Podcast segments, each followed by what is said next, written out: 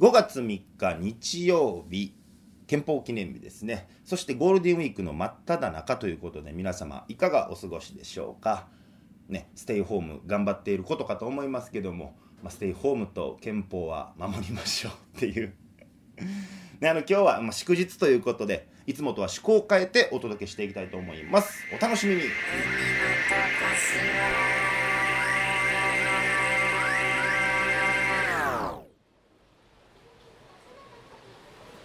よっしゃ！ついに手に入れたぞ！時間を止められる時計を！しゃまずはどこで使うかやな。うーんよし！銭湯にでも行くか！しゃしゃあすいません。お前どこに目つけて歩いとんねん？ヤンキーや！すいませんすいませんすいません。あここれで許してください。すいません。ああくそムカつくな。お金もカツアゲされたしよ。なんであれ待ってよ。これで時間止めたらヤンキーボコボコにできるやんけ。おいいけるぞいけるぞ。おい兄ちゃん。襟足メートルある兄ちゃん。あお前お前お前。あこっち来いこっち来い。お前さっき肩ぶつかったよな。うん今すぐ金返して土下座せ。いや目見ろ。まず目見ろ。指ポキポキさすな。かかってんごんかいこら。なんじゃいこれマジで芝居たろかい。よし。殴ってきたぞ。ここで時間よ止まれ。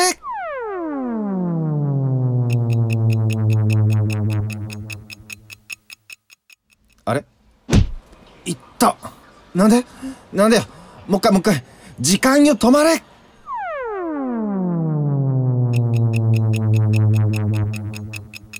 ヤンキーの動きも止まってるから時間は止まってるけどあ止められた時間の中で俺も動かれへんねこの後ボコボコにされんじゃね？すいませんって。ああああえ？めっちゃジャブ多ない？どうもすいませんでした。最悪や。これ全然意味ないやんけ。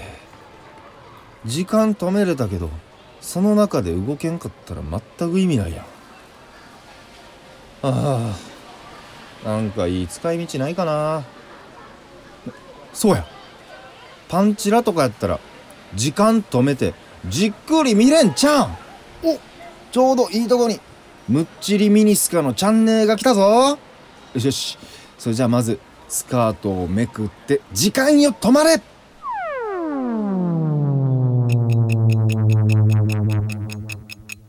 おおパンチラがじっくり見れるぞ。神様はいたんだね。あれ？俺スカートめくって見てるからこれ普通に犯罪じゃね？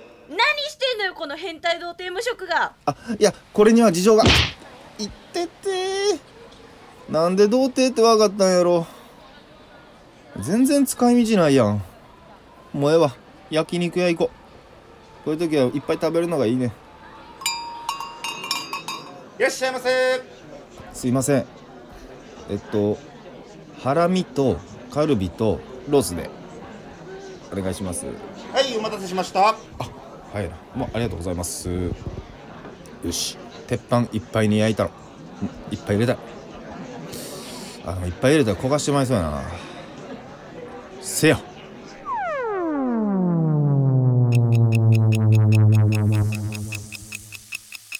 カルビひっくり返してロース返してハラミ。肉焦がさんで済むめっちゃやん。よしもう焼けたな。じゃカルビから食べよいただきます。めっちゃうまい。あそや。まだうまい。次はロース食べよう。うま。っ次はハラミ。うまいが長い。もうお腹いっぱいやな。帰ろレジこっちか。お会計お願いします。お会計が2000円です。あれ？財布どこやったっけな？うわ知らん間に後ろめっちゃ並んでるやん。どうしよう。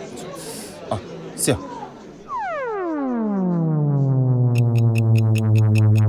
そうや。財布後ろのポケットに入れたんやった。すいません。これお会計です。よっしゃこれあったから待たせんでよかったわ。ああいうの一番恥ずかしいからな。いやにしてもこれすごいな。肉も焦がさんと食べれる。うまいも長い。レジも待たさんで済む。うん。いらんのじゃ。いらんのじゃ。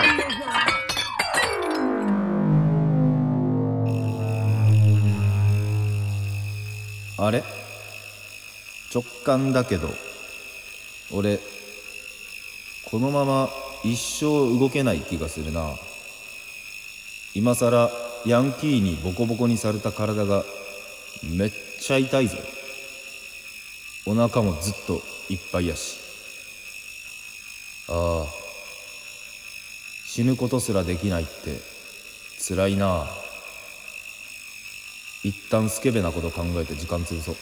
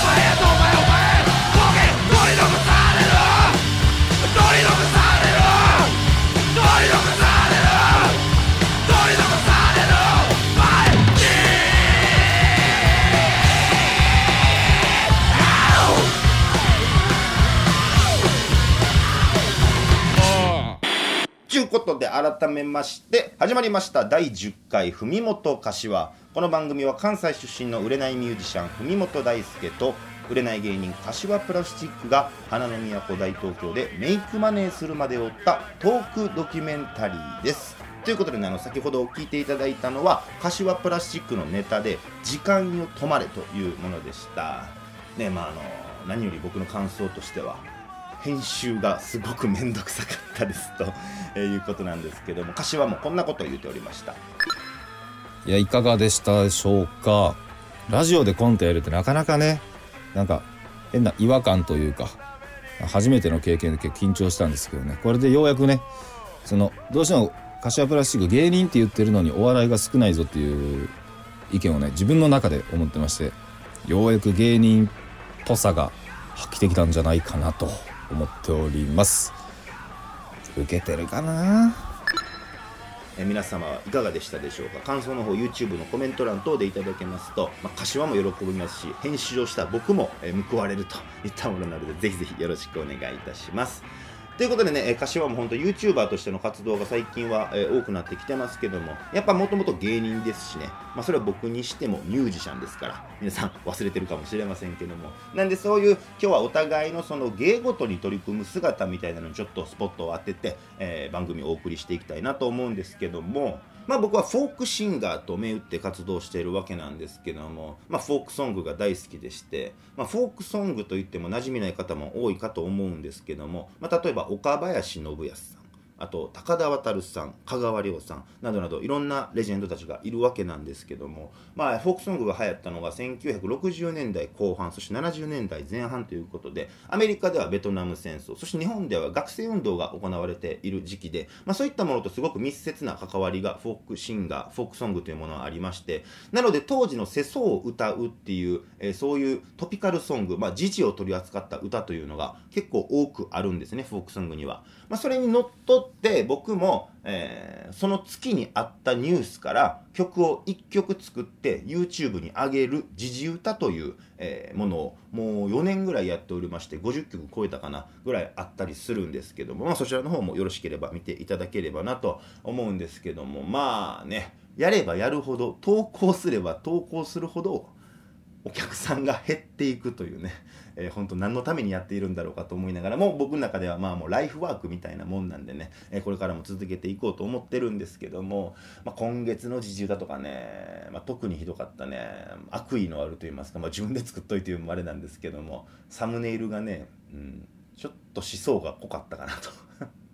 まあ、毎月ね、そのツイッターに今月の時事歌更新しましたって、まあ、つぶやく、えーツイートを上げるんですけども、まあ、大体ね、まあ、僕も恥ずかしながら上げたら大体、まあ、23のいいね12リツイートぐらい、まあ、みんな興味ないんは分かってるんです。そんなね通常のツイートの方がいいねもリツイートも多いんです。時事歌は少ないんです。もともとね。でも今月に関しては0リツイート0いいねだったんで。さすがにねちょっとねへこみましたけども、まあ、そういうこともあって皆さんぜひ、えー僕のページの方でね時事歌の方も聞いていただければなと思うんですけども。今月の時事歌まあ先月になりますけども4月の時事歌はですねこの今の昨今のマスクの問題いろいろありますよね。を、えーテーマにして1曲作りましたんで、えーぜひぜひ皆様、えー今から聴いていただきたいなと思います。ということで聴いてください。文本大輔で「ジパングの幻想」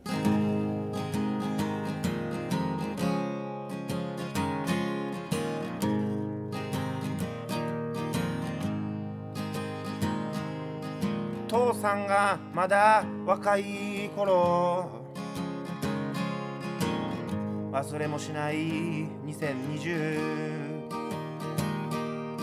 街からマスクが消えたのさ。嘘みたいな本当の話。感染予防と言いながら。拡大防止と言いながら早朝のドラッグストアには山のような人だかり危機感がなさすぎると老人は若者を嘆きあの世にマスクを持ってゆくのかと。若者は老人に呆れる。白日のもとにさらされた。ジパングの幻想。だけど心配いらないよ。なんせ昔の話さ。たくさんの人が仕事をなくしたくさんの人が死んだよ。だけどお国がくれたものといえばお粗末な布切れみたいなマスクが2枚。テレビカメラが焚きつける。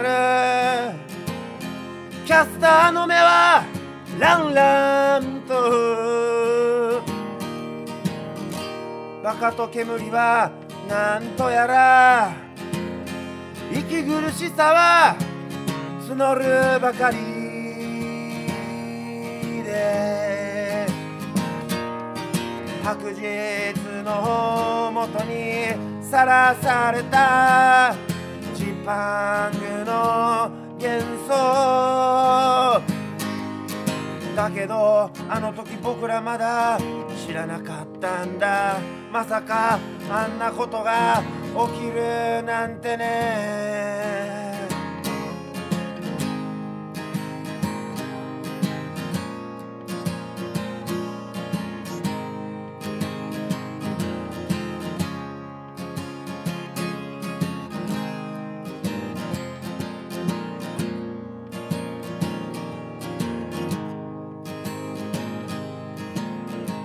さんがまだ若い頃。忘れもしない2020街からマスクが消えたのさ。嘘みたいな本当の話。そんな時代もあったねと。いつか笑って話せるわ。昔そんな歌があったんだ。お前が生まれる前の話。お聞きいただきましたのは文本大輔でジパングの幻想でした。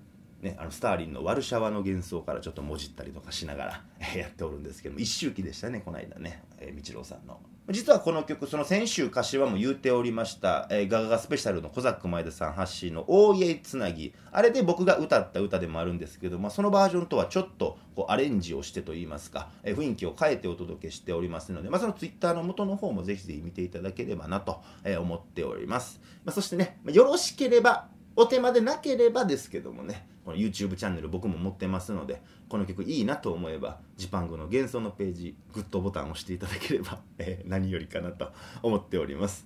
まだ再生56回じゃなかったかな。そのうち半分僕じゃないか説がありますけど。ああ悲しい。まあねあのうちうち言っててもしゃあないんで気を取り直しまして。続いてはこちらのコーナーです。ヒカキンへの道。このコーナーは YouTuber でもある僕柏プラスチックがヒカキン越えを目指すべく勉強も兼ねて最近気になった YouTube 動画を1本セレクトして皆様にご紹介しようというコーナーです。はいありがとうございます。いやー今日ねホリデースペシャルということで最近とはまた違った編成でお送りしております。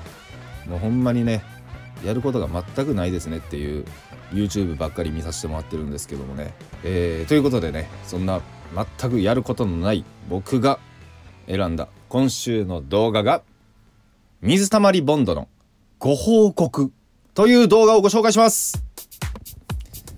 いやこのね文本柏お聞きの転売ヤーの皆様も大好物の水たまりボンド。ドッキリ企画チャレンジ系の企画とかあとはまあ2人の軽妙なやり取りみたいなんでね結構人気を博してるみたいなんですけども「ご報告」っていうタイトルでサムネイルってあるじゃないですか。それがね神妙な面持ちで。まあこれは YouTuber がよく使う手法で実際蓋開けてみるとしょうもないんじゃボケみたいな動画が多い中見させていただきました「オールナイトニッポンゼロのレギュラーが決定したということでした。いやまあまあでかいんかい。でかい報告かいでまあこれは結構ニュースになってたんでね。みんな知ってるかもしれないですけど YouTuber がラジオレギュラー持つこと自体がまず初なんかな。で「オールナイトニッポン」で YouTuber が持つっていうのももう当然初めてなんですよね。でまあやっかみとかありますよ。あいつはもう自分らでね素人ですとか言うてますからそんなやつがねレギュラーに抜擢されまして、まあ、知名度とか支持率とかも非常に高いということでの抜擢だと思うんですけどまあ多少の嫉妬はありながらもね私柏プラスチック大の大の水たまりボンドフリークということでもちろん第1回放送をね心待ちにしておりました、えー4月の2日木曜深夜3時当然リアルタイムで聞かせていただきました。全然おもろないな。なんやあれ。しかもまたまあトークがさ伝わらないの別にええねんけどええねんけど何？オールナイトニッポンゼロで断るごとに僕たちは素人でみたいな。逃げんな。おい。いや俺みたいなレベルの芸人が言うのもあれやけど逃げんなよ。そこはなんか真正面からぶつかってこいよ。なんやそれお前。ほんまに。腹立つわ思て。でその後もね、まあ、第1回から聞けるってなかなか珍しいのでまあ聞けるというかもう聞いてしまっちゃったんで毎週ね監視を兼ねてちょっと聞いてたんですけどね気がついたらね水溜りボンドの「オールナイトニッポンゼロ僕の生活の一部になってました。いやねめちゃくちゃ面白いと。なんやろ。最初はなんかちょっとあこれはちょっと聞いてられんのみたいな感じやと思いきやリスナーとのやり取りもめちゃくちゃ面白いのよね。2人ともリスナーからいじられ倒してて。で水溜りボンドのファン以外の人とかもよう聞いてはるからめちゃくちゃいい感じの雰囲気になってる。なんかもう第2回第3第4回まで聞いたかな。めちゃくちゃ面白くて。1時間半の放送でストロングゼロ4本なくなるぐらい面白い。マジでおすすめ。ほんまに。まあということで以上。ヒカキンへのいや水溜りボンドへの道でした。くすぶり系トークドキュメンタリー見事柏水溜りボンドになりたい。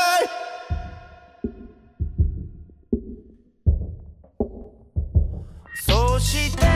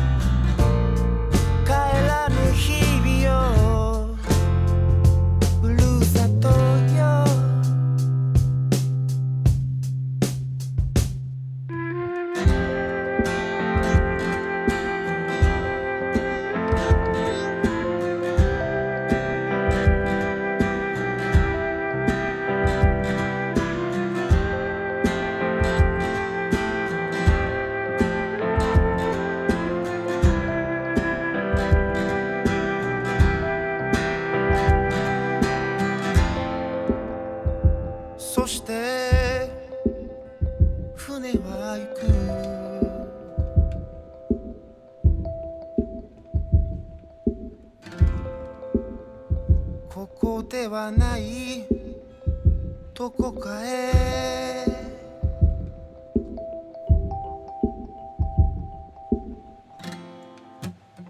まぶたを閉じて。祈る。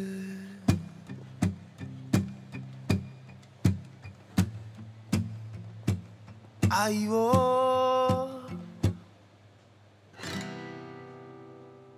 平和を。つぶり系トークドキュメンタリー文元一発ギャグやります1時2時3時15分。水平です。水平です。おい。文元橋は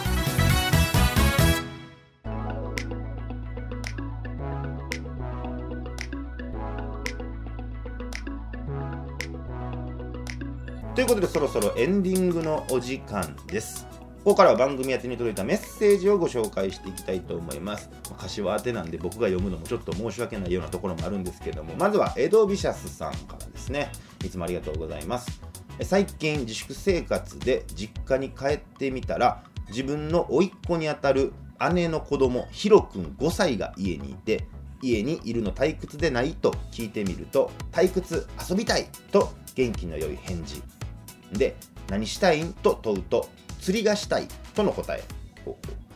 ヒロ君釣りしたいって何釣るんと尋ねると、女の子との返答。恐るべし5歳児。えこれはもう未来の村西徹監督ですね、え早く待たせすぎずに成長して AV 監督になっていただければっていう。けど本当もうね退屈ですよね。このずっと家おるっていうのも子供からしたら、まあ、やっぱ僕産地屋住んでるんですけどもやっぱスーパーとか行くとですねほんま家族連れとか多くてもうちょっとスーパー行ったりするのがある意味一つのレジャーみたいな感じになってますけど本当早くね釣りができるようにね、まあ、5月6日以降もね、まあ、自粛宣言ちょっと続いていきそうな感じですけども晴れて遊べる日になったら、まあ、釣りとか行ってね、まあ、女の子釣りたいってことですからそうですね、えー渋谷なんていかがでしょうか？エドビシャスさん。ヒロ君を連れて、えー渋谷へ行ってみてはいかがでしょうか？ということでして、えー続きましてメッセージこちら。ジュリーワンシュリワンさんですかね。え柏さん一人喋り2回目にして、まあ、すみません僕が呼んでしまってますけどもえ一人喋り2回目にして急成長を感じました。かっこ文元さんの遠隔操作笑うということでね。そうですよほんま。早くコロナ収束して2人の掛け合い聞きたい。応援しています。ということでありがとうございます。本当にね。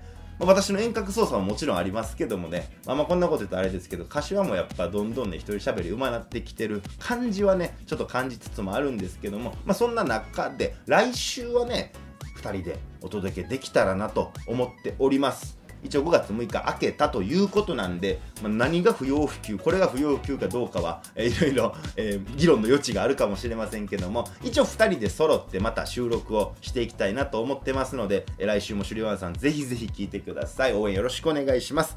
ということで、えーそろそろお別れのお時間です。